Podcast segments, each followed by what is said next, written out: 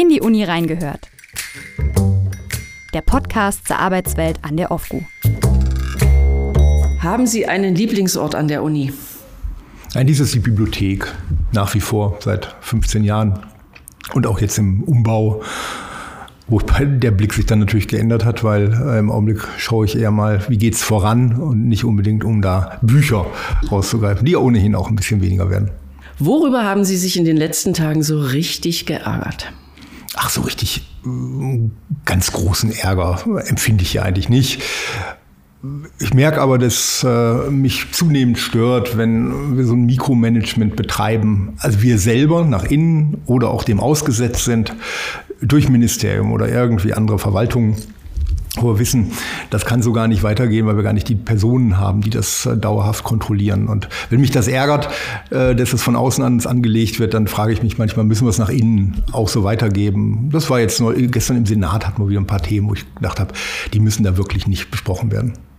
Andere Frage, worüber haben Sie sich dafür aber auch wirklich gefreut letztens?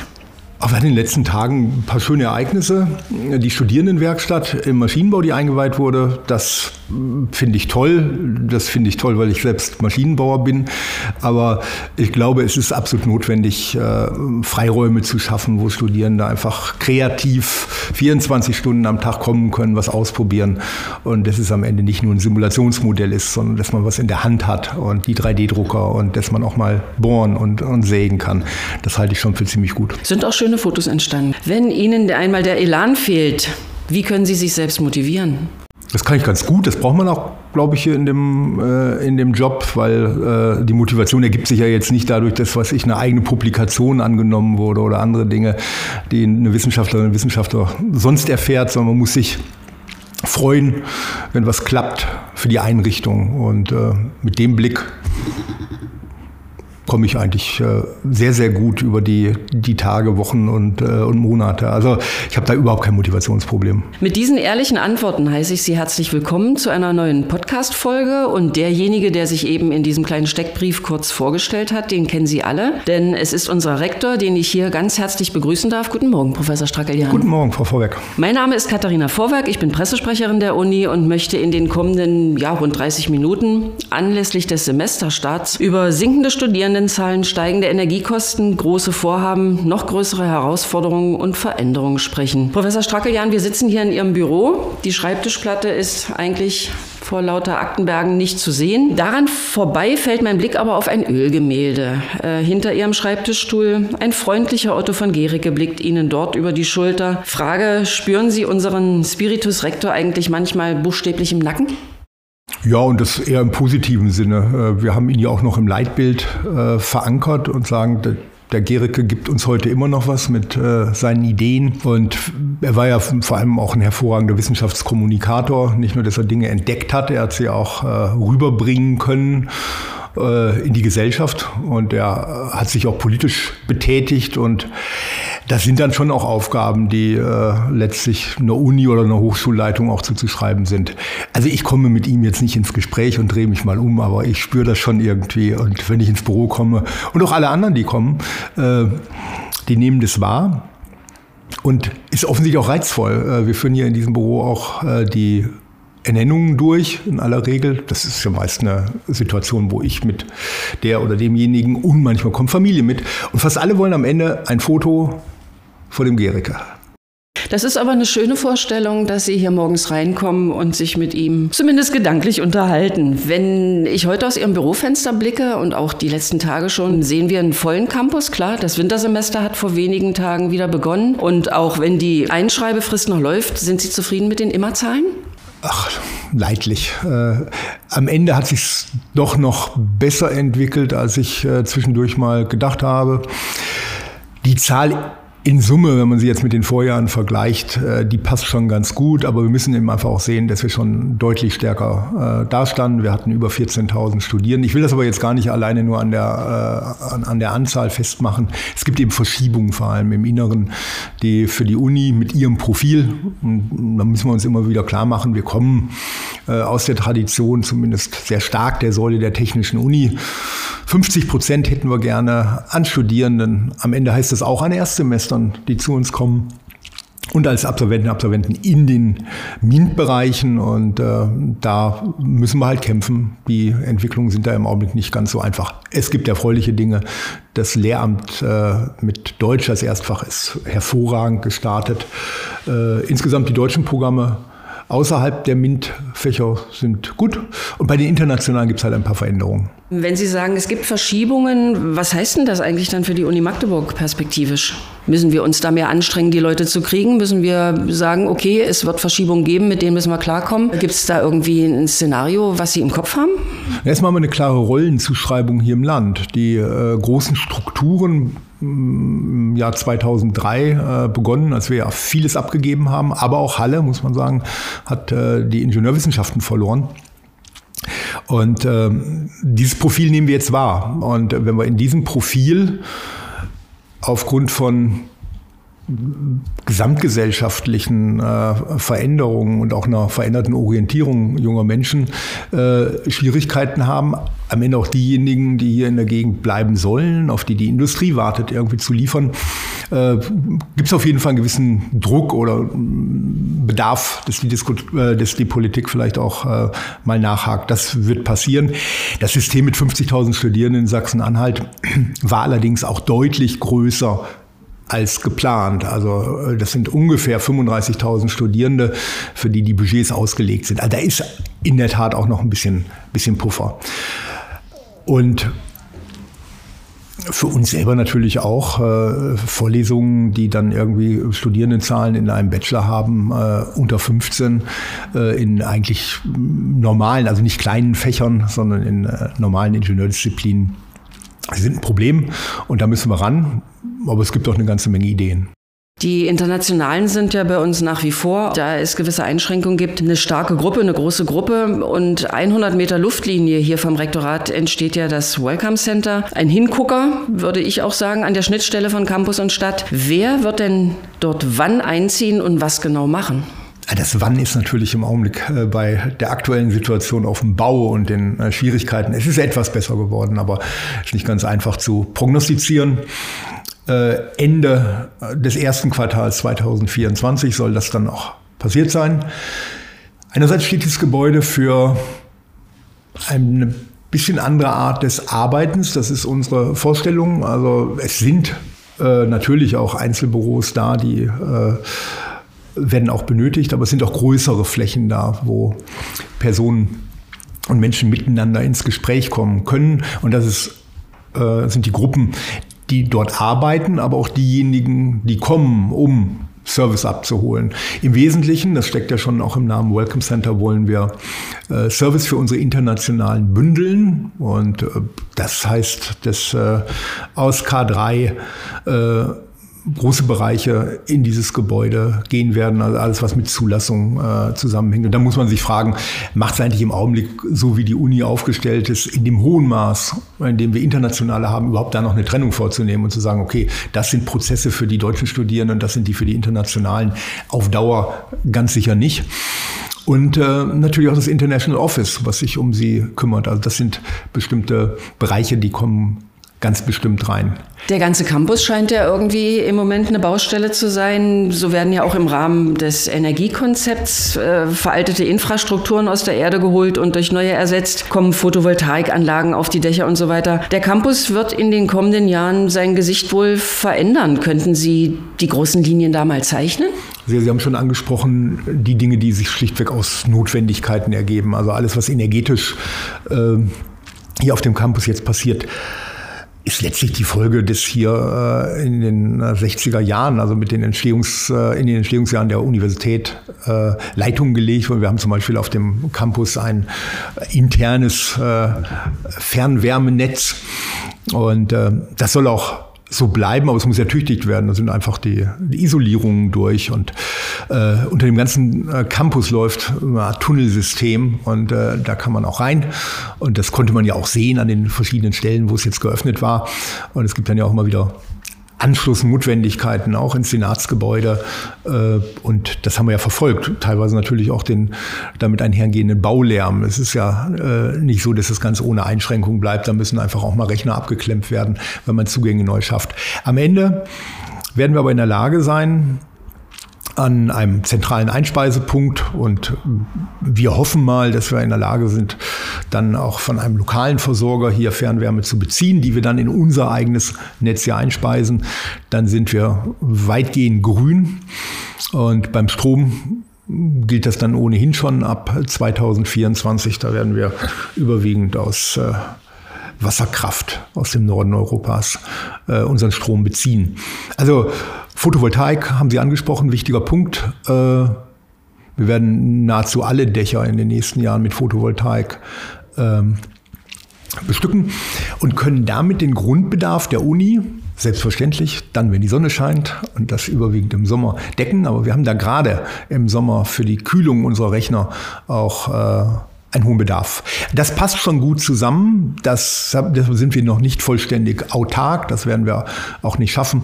Aber in diesem Bereich zu investieren ist sinnvoll. Ihre Frage war ja, sieht er anders aus? Ja, wird er. Es wird noch zwei, drei Gebäude geben. Aber am Ende ist eins klar. Also 2030, wenn vielleicht diese Gebäude stehen, darf nicht netto mehr Fläche auf dem Campus versiegelt sein als bisher. Wir müssen also an bestimmten Stellen auch schlichtweg mal sagen, hier war ein Parkplatz und den gibt es dann nicht mehr.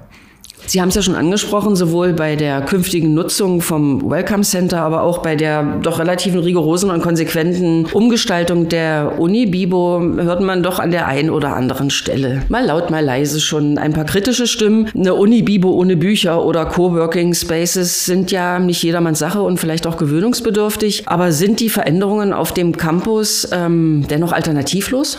Ach, alternativlos ist ein Wort, äh, da kann man sicherlich auch sagen, und das tun ja auch einige sagen, das muss so jetzt äh, nicht passieren.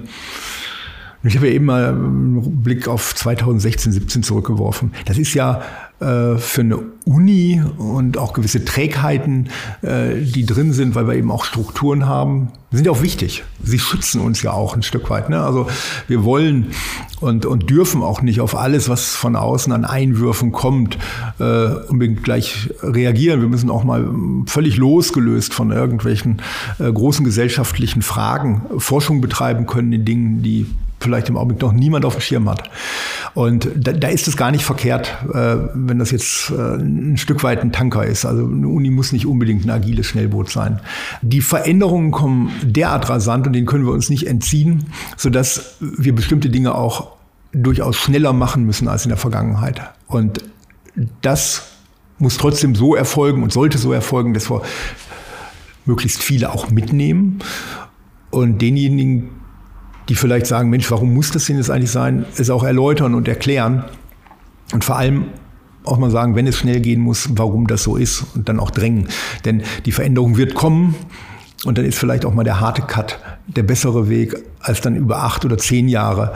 Die generelle Linie ist klar, äh, Veränderungen unter ziemlichem Zeitdruck durchzuführen, ist eine Herausforderung. Wir sprachen jetzt die ganze Zeit über Veränderungen, die wir wahlweise auch sehen und die direkt mit dem Campus nur zu tun haben oder nur mit dem Campus und der OFCO zu tun haben. Aber seit wenigen Monaten sind wir ja auch Teil der Hochschulallianz EO Green. Neun europäische Unis sind da fest entschlossen, eine Art gemeinsamen Campus zu errichten und inzwischen sind ja diesen freundlichen Absichtserklärungen konkrete Taten gefolgt. Ich höre zum Beispiel oft vom Arbeitspaket 6, das die OFCO bearbeitet. Was verbirgt sich eigentlich dahinter? Also das ist die, die, die Rahmensetzung für EO Green. Wir wollen Mobilität äh, deutlich erleichtern. Studierende sollen ohne große bürokratische Hürden innerhalb dieser Universitäten äh, sich bewegen. Wir wollen Doppelabkommen zu ein paar Studienprogrammen. Das haben wir Brüssel versprochen. Das kann man auch erwarten, dass das äh, im Minimum rauskommt. Aber wir wollen auch Mobilität unter äh, Angehörigen der Uni, die jetzt nicht direkt im akademischen Betrieb sind. Ähm, und Mobilität kann auch heißen, dass man sich vorbereitet und erstmal zum Beispiel einen Sprachkurs besucht. Es ist die äh, Sprache innerhalb von Green natürlich Englisch, aber äh, wenn man nach äh, Gävle in Schweden reisen will, um sich dort mal einen nachhaltigen Campus anzuschauen, das ist nämlich deren Arbeitspaket, dann kann es ja nicht schaden, wenn man im Vorfeld vielleicht ein bisschen Schwedisch gelernt hat. Und äh, das können die Schweden natürlich. Klar werden das Online-Kurse sein, aber wenn man dann da ist, kann man das äh, mit einem Präsenzkurs auch noch verbinden. Das sind so Ideen, wo EO Green sehr konkret wird und äh, da sind wir dran. Das haben wir jetzt begriffen. Das kann keine, keine Kopfgeburt sein, sondern EO Green muss die gesamte Uni durchdringen und dann ist es auch deutlich mehr als ein Projekt, sondern ein strukturprägendes Element. Und da greift genau dieses Work Package 9. Ich komme jetzt auch dann zum, zum Punkt und Ihrer eigentlichen Frage. Äh, wir sind ja sehr stark äh, schon auch digital unterwegs. Unsere Studierende haben eine App und können Noten abrufen und das wird da eingetragen. Und ähm, man muss sich sagen, manche Länder sind da schon ein Stück weit weiter. Die halten also äh, bestimmte Dinge nur noch in der Straßenbahn äh, gegen ein Gerät und dann sind die da drin. Da kann hier auch noch ein bisschen was passieren. Und diesen Austausch hinzukriegen, dass ich an Lehrmaterialien herankomme, wenn ich vorhabe, in drei Wochen in Parma ein Modul zu besuchen oder den Rest eines Modules und angefangen hatte ich hier, dann muss das ohne große Barrieren gehen. Und dazu braucht es eine Plattform und das ist das Green Work und das äh, ist unsere Zuständigkeit, das zu erstellen. Man kann sich so vorstellen, man loggt sich dann morgens nicht mehr mit dem Account der Uni ein, sondern mit einem anderen. Das ist sozusagen das Europäische. Und dann ist sichergestellt, Wer sich so eingeloggt hat, der hat Zugriff auf bestimmte Dinge an anderen Universitäten und gibt damit auch bestimmte Dinge frei. Und das klingt jetzt mal sehr technisch, das ist es auch, aber äh, wir müssen hier eben jetzt beides generieren, Inhalte in den Arbeitspaketen und eben auch die technische Plattform, die dann in der Lage ist, diese Inhalte auch auszutauschen. Spannendes Ding, aber wir haben, wir haben ja hier dieses äh, SAP-Kompetenzzentrum, das UCC, und äh, die sind äh, hervorragend in der Lage, das zu machen. Die machen das auf nationaler Ebene in großen Projekten und das wollen wir einfach übertragen. Wir haben also äh, sehr gute Voraussetzungen, aber es ist ein ganz wichtiges Projekt. Das habe ich neulich beim Treffen in Parma gemerkt, alle warten drauf, dass Magdeburg dieses Green Work äh, zum Laufen bringt.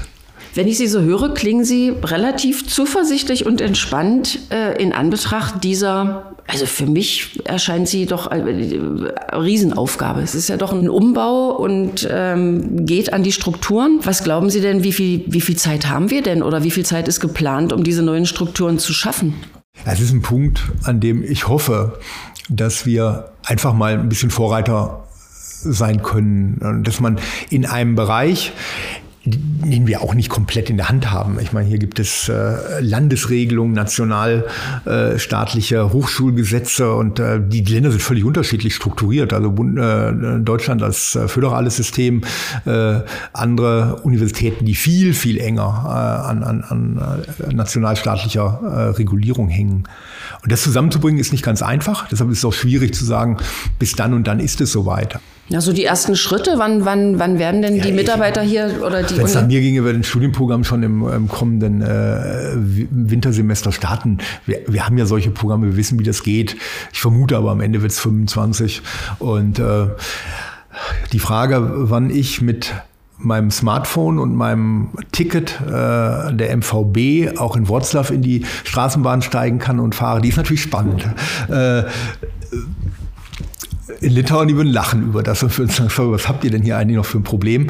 Das äh, kann man doch alles machen. Ich hoffe, dass wir auch positive Beispiele generieren in relativ kurzer Zeit, also innerhalb von zwei Jahren mit denen wir dann sagen können, Mensch, geht doch. Und die übertragen wir dann auch auf andere Zugänge. Und vielleicht können wir dann auch hier und da mal äh, auch der Stadt sagen, pass mal auf, kommt doch einfach mal mit und schaut euch das an. Und äh, da hoffe ich, dass wir ein Stück weit äh, auch Vorreiter jetzt hier für die, für die Region auch sein können. Ich wir versuchen also weiter unseren Leitspruch zusammen, die Welt neu denken, mal rigoros durchzudeklinieren. Seien wir gespannt, wie das klappt und hoffen wir natürlich, dass das alles ähm, so wird, wie wir uns das vorstellen. Aber was Sie da beschreiben, klingt nach sehr langem Atem und einer Bereitschaft, da auch mitzumachen. Partizipation heißt ja dieses äh, Buzzword, was da immer wieder fällt. Aber wie bekommen wir diese Teilhabe aller denn an diesem Prozess hin? Gibt es da schon irgendwie erste Ideen? Ideen oder, oder Vorstellungen?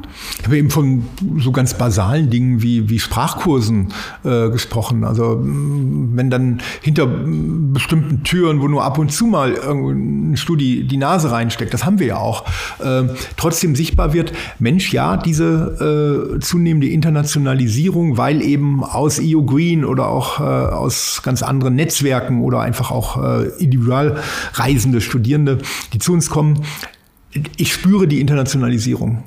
Und ich glaube, es geht auch Hand in Hand mit den Entwicklungen, die in Magdeburg ja auch stattfinden. Also wenn ich dann abends in einer Gaststätte im Restaurant, und das merkt man eben zunehmend, äh, äh, englischsprachige Gespräche gehört habe, der Mensch würde mich jetzt schon interessieren, und die sind ja auch hier, wir haben 4000 auf dem Campus, dann äh, müssen wir das ermöglichen, dass man sagt, ja, ich habe die Chance, auch im Rahmen meiner Arbeitszeit und meiner Dienstzeit beispielsweise Sprachkurse durchzuführen oder mal zu reisen, also sich mal andere Verwaltungskonstrukte und Ideen anzuschauen.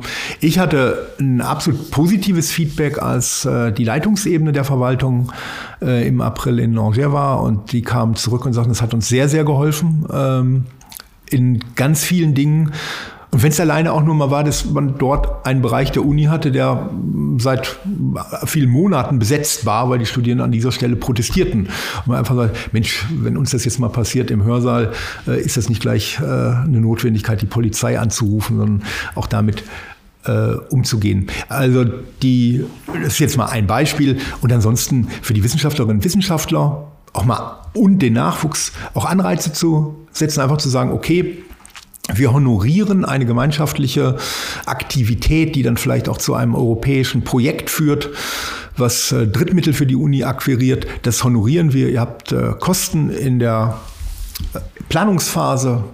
Reisen, müsst vielleicht mal für drei, vier Monate eine wissenschaftliche Hilfskraft oder auch eine Mitarbeiterin, Mitarbeiter einstellen. So etwas werden wir jetzt unterstützen und äh, ich glaube, dann kriegt man die Partizipation sehr schnell hin. Also EO Green äh, funktioniert in diesen Arbeitspaketen und äh, nicht indem sich halbjährlich das Board of Rectors trifft und äh, meint, man könnte dort wichtige Entscheidungen treffen. Sie sprachen eben äh, im Bezug auf EO Green von den Chancen für Wissenschaftlerinnen und Wissenschaftler. Aber da stehen wir ja auch, was die Forschung jetzt betrifft, mit der Beteiligung an der Exzellenzstrategie des Bundes vor großen Aufgaben. Drei Forschungsinitiativen warten auf das Go, ähm, diesen Vollantrag stellen zu dürfen. Im Februar ähm, ist da, glaube ich, Termin. Und in wenigen Tagen schon stehen dafür ja auch die nächsten Begutachtungen an. Wie schätzen Sie denn die Erfolgschancen ein für unsere äh, Forschungscluster, so nennen wir sie, glaube ich. Und was würde ein Scheitern, aber auch ein Erfolg für die OFGO bedeuten? Ach, das ist Wettbewerb auf allerhöchstem Niveau. Und wir wissen, äh, das ist überbucht. Also wir gehen davon aus, das nennt ja keiner ganz konkrete Zahlen. Wir wissen, wie viele Anträge gestellt wurden. Dann kommen aber noch diejenigen rein, die schon in der Förderung sind. Die haben diese erste Stufe äh, schon geschafft das ist auch ganz vernünftig, weil man will natürlich diesen Projekten, äh, wo ja sehr, sehr viel Struktur auch aufgebaut wurde, nicht nach äh, wenigen Jahren unbedingt äh, den, den Saft abdrehen. Also ein Drittel in etwa wird vermutlich äh, die Aufforderung zum Vollantrag äh, erhalten.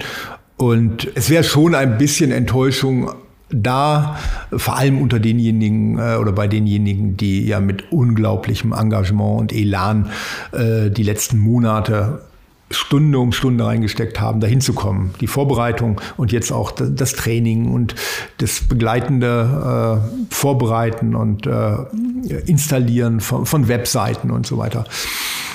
Da ist viel, viel äh, investiert worden und äh, mindestens einer, ein Antrag, ein Projekt äh, sollte diese nächste Stufe schaffen. Wenn das nicht gelingt, dann geht die Welt nicht unter, denn die Vorarbeiten, die kann man natürlich auch für andere Dinge nutzen. Aber wir haben es eben gemacht, jetzt im Sinne oder im äh, Kontext der Exzellenz und nicht, um dann hinter eine Forschergruppe oder ein Transregio SFB daraus zu machen. Aber das sind Dinge, die dann in jedem Fall auch kommen sollten. Darüber diskutieren wir nicht jetzt. Das äh, machen wir dann, wenn wir im Februar die Ergebnisse haben.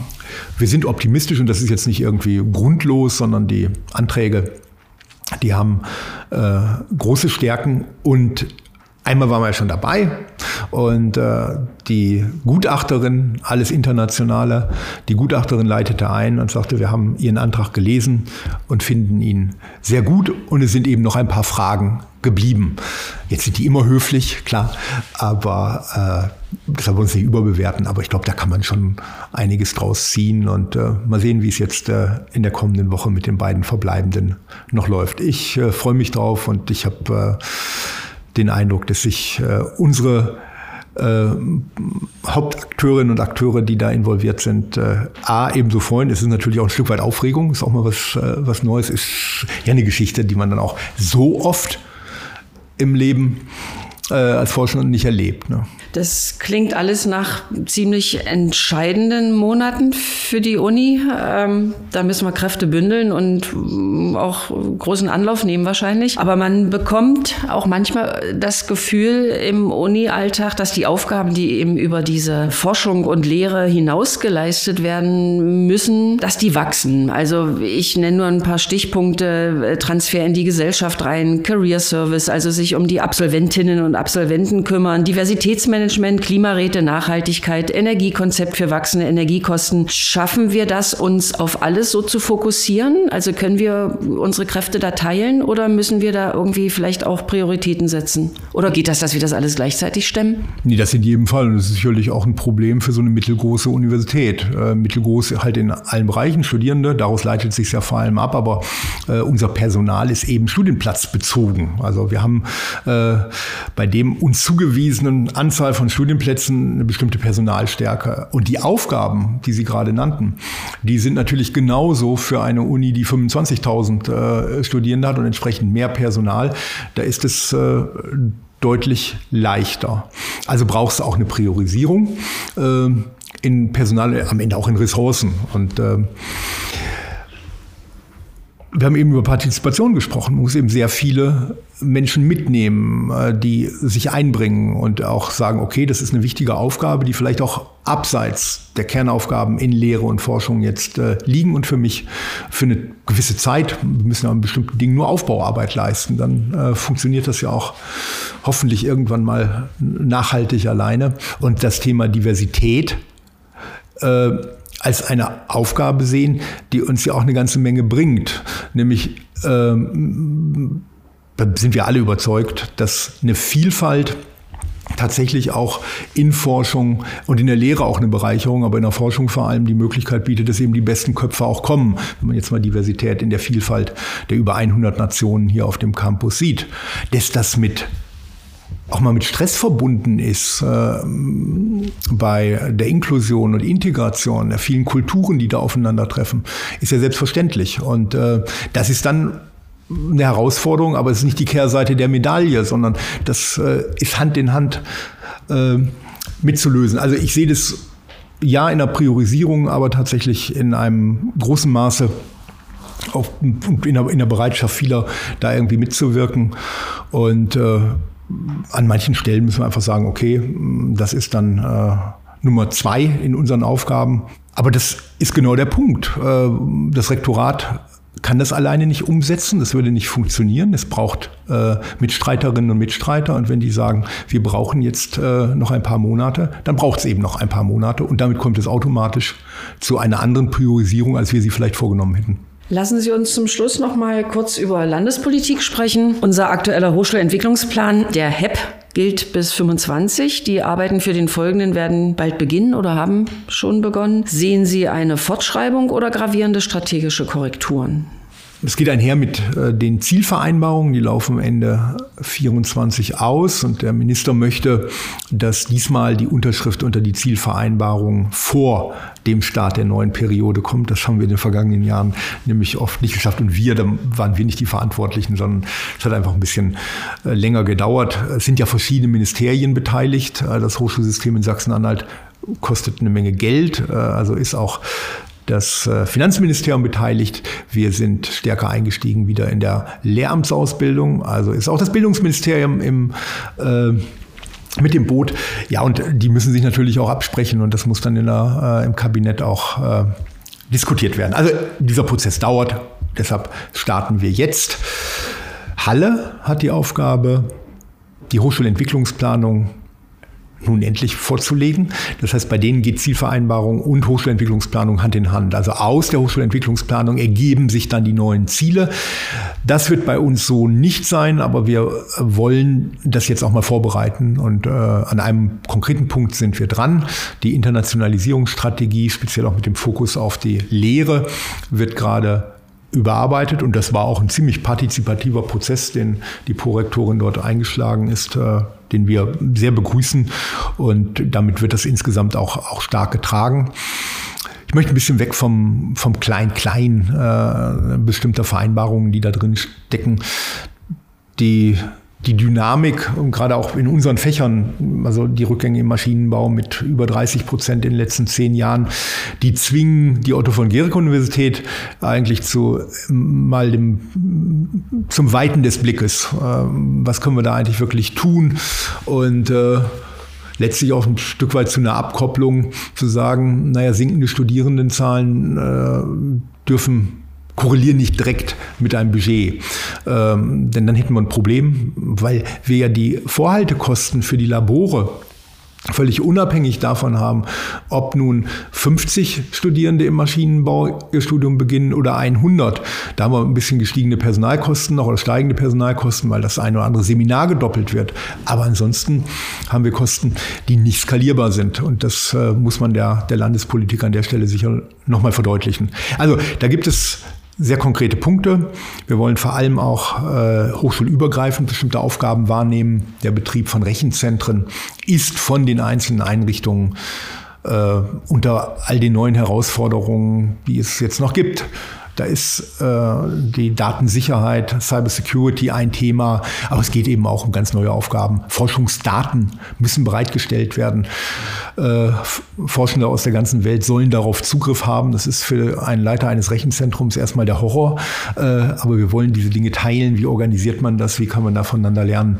Das sind auch alles Themen jetzt für die Zielvereinbarung. So, last but not least. In weniger als einem Jahr wird ein neuer Rektor gewählt. Vor welchen Herausforderungen steht der oder diejenige dann? Also in, in Zeiten sicher knapper werdender Budgets ähm, die Uni in ihrem Profil auch weiterzuentwickeln. Also dafür zu kämpfen, dass tatsächlich in den Bereichen, die wir eben ansprachen, in denen es deutlich schwieriger geworden ist, dafür zu sorgen, dass Nachwuchs kommt letztlich da auch einen Beitrag zu leisten, dass dann Made in Germany tatsächlich auch noch äh, eine Marke ist. Wir haben jetzt in dem ganzen Gespräch äh, Intel nicht einmal erwähnt, aber die Veränderungen, die hier äh, am Standort passieren, die bieten fantastische Möglichkeiten, äh, so dass es eher ein Geschenk ist, äh, in den nächsten Jahren etwas zu machen und nicht unbedingt äh, eine Bürde. Und äh, wir haben vieles angeschoben, stehen jetzt vor einer Phase, wo über die